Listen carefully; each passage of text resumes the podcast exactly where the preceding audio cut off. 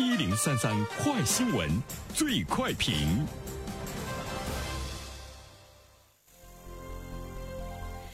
焦点事件快速点评：发改委等十八部委联合印发《加大力度推动社会领域公共服务补短板、强弱项、提质量，促进形成强大国内市场的行动方案》。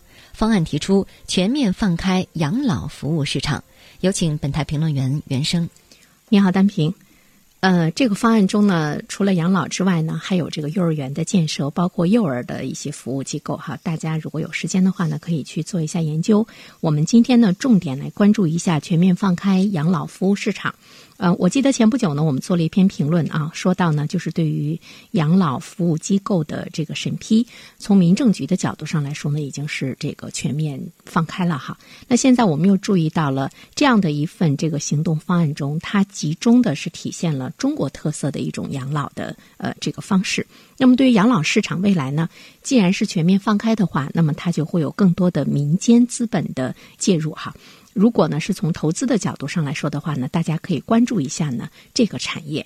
尽管我们都说老年人已经呢是夕阳，呃，养老呢是我们的人生中的一份夕阳时光，但是夕阳无限好。所以呢，目前对于中国来说，当我们全面放开这个养老服务市场的时候，它是一个朝阳产业。那么整个的这个养老的市场呢，呃，我们关注的比较多啊，因为人人生而向老嘛。那么对于中国这样一个庞大的一个老年的市场，说我们的养老会有一些什么样突出的特点？在这个方案中呢，其实我们是找到了答案。我们会进一步的是加大居家社区的养老，社区日间照料机构的覆盖率呢。会大于百分之九十。我觉得对于中国人来说，就是每一个人我们的那种家庭的归属感、大家族的那种感觉，呃，包括呢你社区的归属感都是呢特别强。所以呢，当我们会面临着老了之后，会不会呢也像国外一样哈，我们去进。呃，养老机构我们去进这个福利院，其实对于大多数人来说呢，是有一种呢这个恐惧啊。当我们将老人安置于养老机构、福利院集中式养老的时候呢，它是把老人从社会群体和家庭中分隔出来，容易让老人们产生强烈的被遗弃感。就是每一个老人他。不愿意呢去离开呢他所生活的呃这间房子，他所生活的这个社区，所以呢这个方案中我们会看到说到二零二二年全面建成以居家为基础、社区为依托、机构为补充。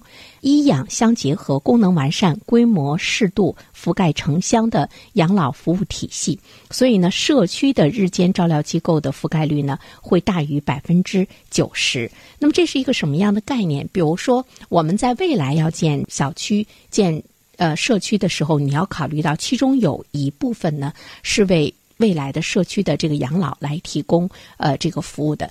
那么已建成的小区的话，你可以通过租赁。置换或者是呢，呃，腾退等这样的这个方式来配置相应的面积，并且呢，符合使用标准的居家和社区养老的服务设施，在我们生活的小区中呢，去呢养老。这个呢，在未来来说呢，是呃中国的一个特色。一刻钟居家养老服务圈要基本建成，居家社区养老的紧急救援系统也要呢普遍呢建立。另外一方面的话呢，怎么样来吸引社会力量更多的参与建设、运营和服务，加大金融方面的支持力度？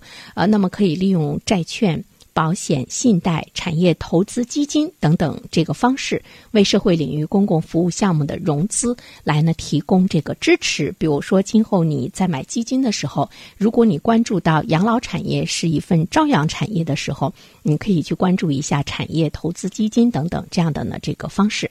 呃，最后一点的话呢，其实我们要关注到就是政府在这方面的一个付出。我们都知道，无论是你是建养老院还是福利院，在某种程度上来说，它它都是不盈利的哈，它是一种呃社会的这个公益的机构。但是呢，怎么样能体现这个公益性？我们要看一下政府呢在其中的这个投入哈。刚才我看到一些城市在居家社区养老这一方面，政府的一些奖励，比如说床位的奖励啊，比如说如果社区或者是乡镇更多的为这个老人的服务和养老付出很多的话，会有一些什么样的资金的这个补助？这里面才能够体现呢它真正的这个公益性。那么有关这方面的内容，以后有时间我们再来做继续的探索。好了，单平，好，谢谢原生。